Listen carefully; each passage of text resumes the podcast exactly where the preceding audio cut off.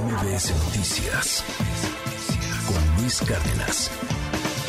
Hoy es viernes, hoy es viernes de cultura digital y ya está aquí con nosotros la doctora Laura Coronado. Doctora, qué gusto verte, ¿cómo estás? Feliz con este viernes de cultura digital, con muchas noticias, eh, una ambivalente, ¿no? Este run run que viene desatándose desde los últimos tres, cuatro días, en donde dicen que Mark Zuckerberg posiblemente deje Facebook ahora Meta en 2023. Neta. Entonces, es algo muy interesante. Por un lado, el contraste con Elon Musk, ¿no? Que hemos Sí, estado claro. hablando de él en estas últimas semanas, en donde estás viendo que no sabe qué hacer con Twitter, ¿no? Este tema de verificación, este tema de patrocinadores, este tema de cómo hacerlo redituable, y lo mismo le está pegando a, a Meta. Eh, la noticia es que Amazon despidió a 10 mil empleados, Meta está despidiendo 11 mil, y no sabemos si dentro de esos 11 mil también va a estar el niño Zuckerberg. Oye, qué cosa, ¿por qué? ¿Por qué lo sacaría? O sea, él es el dueño, ¿no? Es, pero Tiene- junta de accionistas, etcétera. Tiene acciones que son preferentes, entonces no sería que lo obligaran a renunciar, pero a lo mejor sí que orillaran a que él tomara esa decisión. decisión. Eh, ya le pasó en algún momento a Steve Jobs, no sé si recuerdas en los Sí. ochentas, que lo invitaron a salirse y después regresó para hacer el boom de lo que ahora conocemos como Apple, ¿no? Gracias a su regreso en los noventas y en los dos miles, pues tenemos el iPhone y tenemos el iPod y todos estos temas de innovación. Eh, no está funcionando Metaverso. O sea, es una apuesta al futuro en una en un momento en donde hay mucha especulación, en donde las tecnológicas no están creciendo como querían que crecieran, pensaban que después de la pandemia iba a seguir este crecimiento estable y ahora están decreciendo y parece que este ruido de hacer realmente redituable a, a Facebook y voltear a ver la esencia de Facebook que era la publicidad personalizada le está haciendo mucho ruido a, a Mark Zuckerberg. Eh, hay que ver cómo funciona, ¿no? O sea, lo más sencillo hubiera sido en su momento que Elon Musk hubiera dicho, oye, vendí PayPal, me voy con mis millones a una isla y soy muy Y feliz. Steve Jobs, cuando lo obligaron a renunciar de Apple, creó Pixar. Y creo que a partir de ahí, pues también cambió mucho el tema del cine y hubo Claro. mucha innovación. Entonces, a lo mejor que el niño Zuckerberg se diera un respiro o que solamente se dedicara a metas sería bueno para todos nosotros. Fíjate Esta que- desintoxicación. Sí, claro, y, y además yo, yo he escuchado últimamente muchas quejas en el modelo de negocios de Facebook, que bueno, te permite eh, anunciarte, pero que va cambiando sus algoritmos de manera radical, con, con ya unas reglas draconianas, francamente, en torno a lo que se puede publicar o no. Creo que acaban de cambiar también eh, eh, conte- eh, las reglas para los anunciantes y, y es un es verdadero un, un- un desastre. O sea, pueden suspender cuentas de la nada, no te garantizan que el anuncio que pagaste lo vayan a sacar. O, o sea, cada vez empieza a ser más más y más este más más radical su, su postura como pensándose que son los únicos. En algún momento lo fueron, pero creo que cada vez empieza a haber más opciones, ¿no? Y también cómo reaccionan a la legislación y a la presión política, ¿no? Claro. O sea, en realidad es que el modelo de Facebook funcionaba y era muy amigable, sobre todo para pequeñas y medianas empresas. O sea, era publicidad o anuncios que te permitían reactivar tu economía o que te permitían ingresar a un modelo nuevo de negocios y ser emprendedor.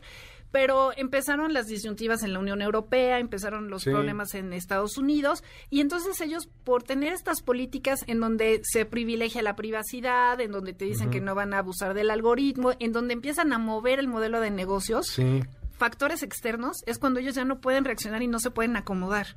Y ese es el problema que tiene actualmente Meta, o sea, no sabe hacia dónde tiene que ir. Claro. La idea era irse hacia el metaverso, pero no termina de No, ser atractivo. Falta mucho todavía también, ¿no? Para la tecnología de los lentes, etcétera. Eh, Fue una apuesta más- arriesgada, ¿no? Eh, el cambio del nombre, o sea, creo que, Sí. que, que fue un- muchos temas al mismo tiempo y ha sido muy poco resiliente la empresa. Oye, y, y justamente esta falta de, de resiliencia y este asunto de tener que adaptarse tiene mucho que ver con la industria en la que estamos, con la radio, por ejemplo. Me llama la atención el dato en torno a la cantidad de usuarios en este país que están escuchando música a través de plataformas, ¿no? Sí, es un índice que acaba de darse a conocer. Está ya estamos a fin de año, que Sí, está súper interesante. Ahorita lo compartimos en redes sociales. Pero lo que nos está diciendo es que México está en el eh, top 5 de los países que más escuchan música en streaming y también contenidos, o sea, podcast, Wow. que es todo un cambio generacional. Eh, en primer lugar está Suecia, obviamente, porque son los promotores de Spotify, no es en donde surgió esta empresa. Está Estados Unidos, Alemania, Reino Unido y México.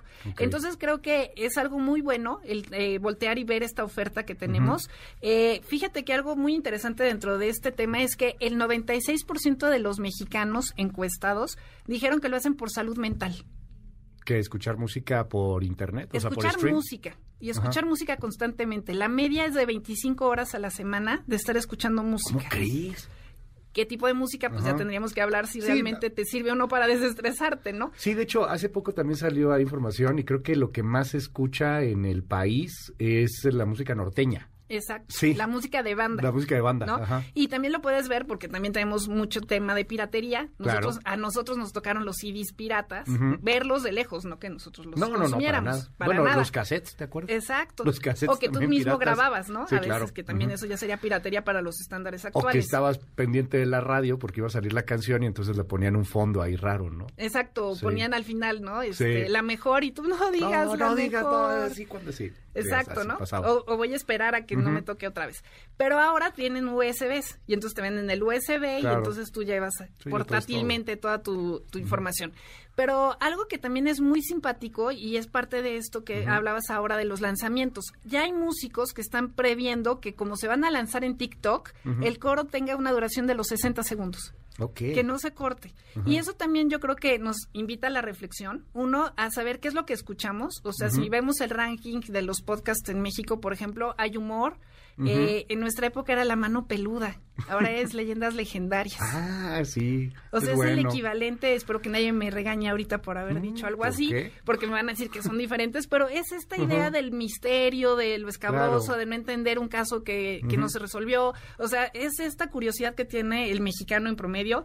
Eh, están eh, las colegas de Se Regalan Dudas, ¿no? Que son temas eh, motivacionales, que son muy buenas, eh, Leti y Ashley. Entonces creo que Está la hay cotorriza, mucho. ¿no? En número Está la cotorriza, que es de humor y un poco de política. Sí, muy, muy divertido. ¿Cómo cuánta gente escucha un podcast si sumas todos los streams, etcétera? Bueno, lo que Una está diciendo este índice es que eh, para 2025 vamos a llegar a los 40 millones de mexicanos. Ándale. O sea, ese es el tamaño del mercado. Ese es el tamaño del mercado. Bueno. Publicidad, 36 millones de dólares al año. Wow. Doctora Laura Coronado, muchas gracias. Mil gracias, me pueden seguir en arroba soy Lau Coronado. Mil gracias. MBS Noticias con Luis Cárdenas.